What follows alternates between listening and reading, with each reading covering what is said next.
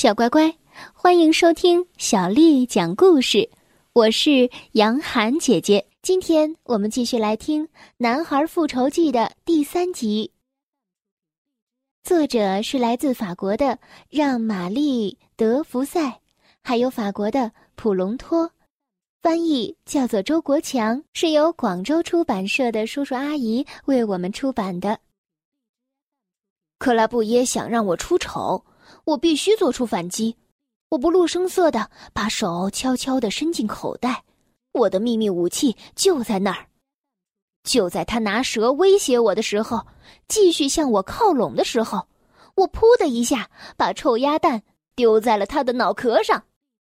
趁他还在发愣，我拔腿就往村子里跑去，只听到身后一片哄笑声，克拉布耶肯定气得发狂了。大家都在笑他，而且艾洛蒂笑得最响。我气喘吁吁的跑回奶奶家，奶奶惊讶的问我：“呃，怎么回事啊？出什么事了，我的小不点儿？”我为自己的胜利而感到骄傲，便一五一十的讲述了全部的经过。可是奶奶还是带点责备的对我说。雷米是活该，可你跟人家吵架还浪费了一个鸭蛋。他这么怪我，是因为我不敢告诉他鸭蛋是臭的。接着，他给我解释了无毒蛇和毒蛇的区别。无毒蛇是没有危险的，就算被它咬了一口，伤口也很快会愈合。相反，如果被毒蛇咬一口，是会出人命的，特别是咬在血管旁边或者是脑袋上。奶奶对我说：“毒蛇咬人的时候会把毒液注射进去，这时候被咬的地方啊就会肿起来，最后被咬的人就会窒息死去。我曾经有过一头母羊，就是被毒蛇咬死的。当时啊，我根本没有法子救它。”碰上了毒蛇，可得小心呐。很少有人真的能够把它们辨认出来，比如颜色跟有没有毒是毫无关系的。要确定无误的区别毒蛇和无毒蛇，还得看它们的头和尾巴。毒蛇的头是三角形的，尾巴很短，那种长着圆圆的头。身子又细又长的蛇是没有毒的。奶奶的解释远没能让我放下心来，倒是让我起了一身的鸡皮疙瘩。最后，她补充说：“我好担心啊，雷米会想什么法子报复你？他和他的爷爷一样。唉，我的小伯努啊。”你这个假期的开头可真是够糟的。奶奶说的对，后来我弄清楚了，挨了那个臭鸡蛋以后，克拉布耶发誓要找我报仇。他恼恨那天所有笑了他的人，还威胁艾洛蒂。可是艾洛蒂笑得更加来劲了。艾洛蒂也不愿示弱。星期天做弥撒的时候，他朝我转过身来，微笑着向我打了一个胜利的手势。克拉布耶看到了，可他不敢动。他扭过头来，恶狠狠地看着我，气得满脸通红。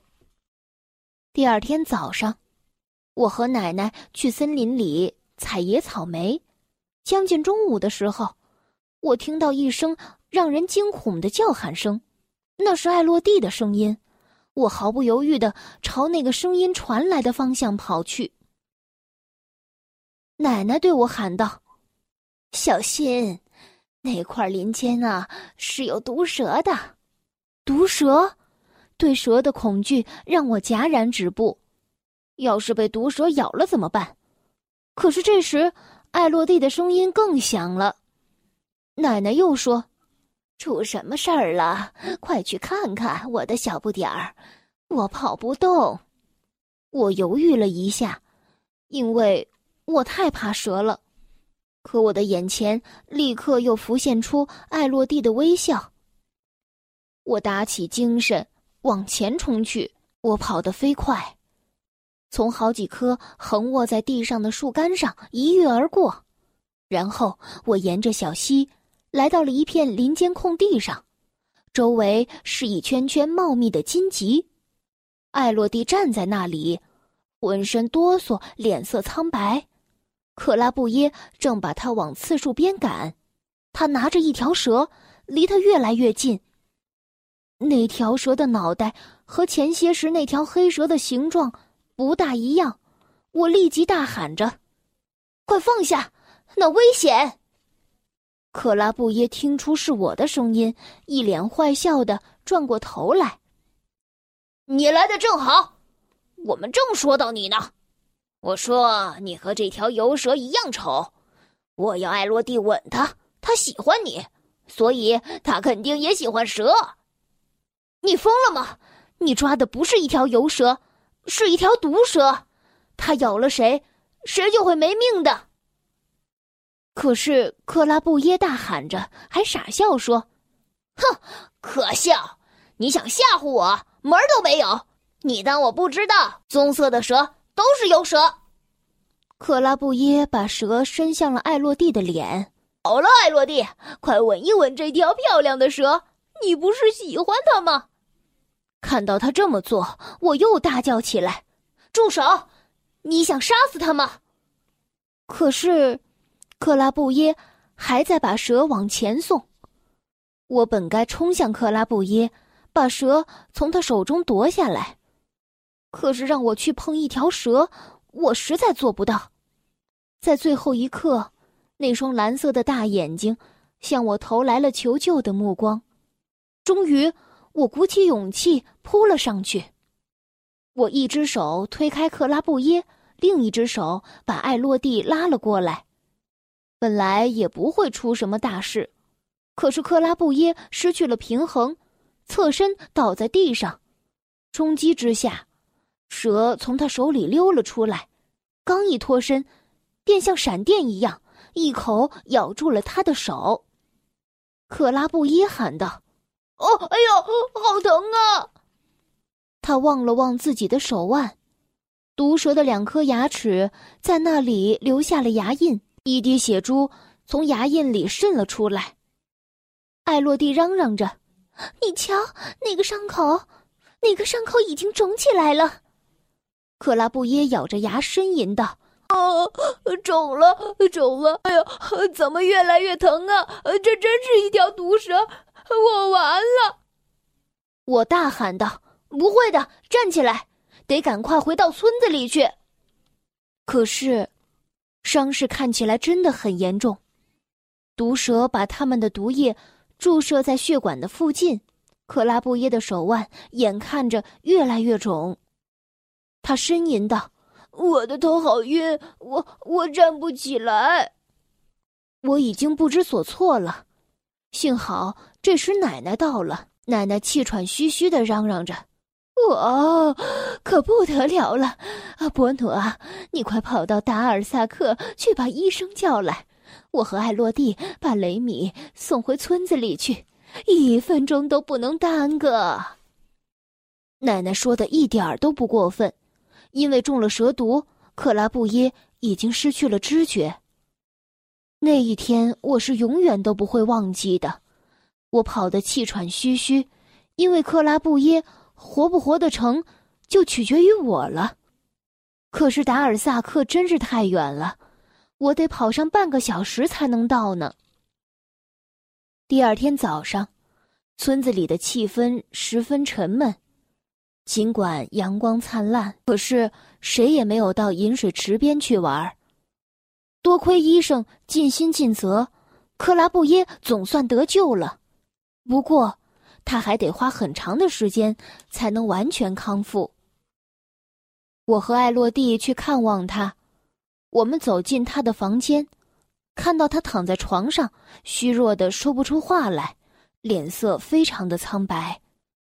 我问道：“怎么样，好些了吗？”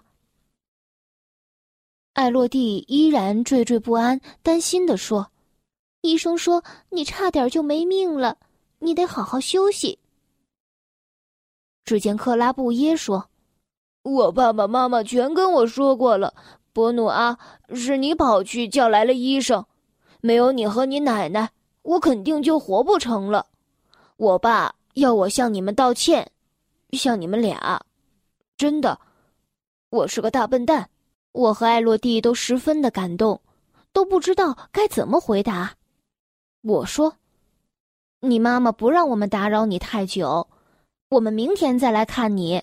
你好好休息吧，明天见。”我们从克拉布耶家出来的时候，艾洛蒂抓住了我的手，他对我说：“我要跟你说点事儿。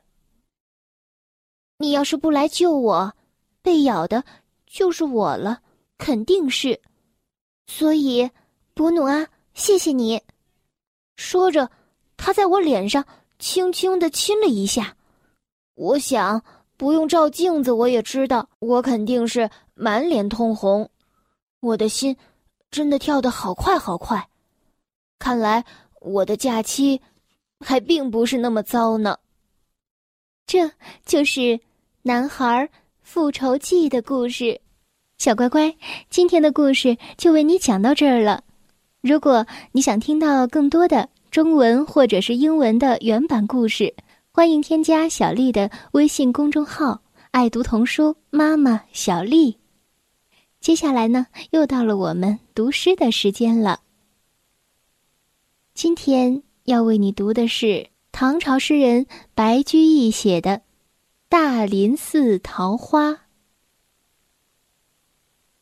大林寺桃花，唐·白居易。人间四月芳菲尽，山寺桃花始盛开。长恨春归无觅处，不知转入此中来。大林寺桃花，唐·白居易。人间四月芳菲尽，山寺桃花始盛开。长恨春归无觅处，不知转入此中来。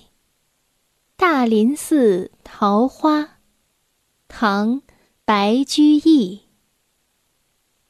人间四月芳菲尽。山寺桃花始盛开，长恨春归无觅处，不知转入此中来。小乖乖，晚安。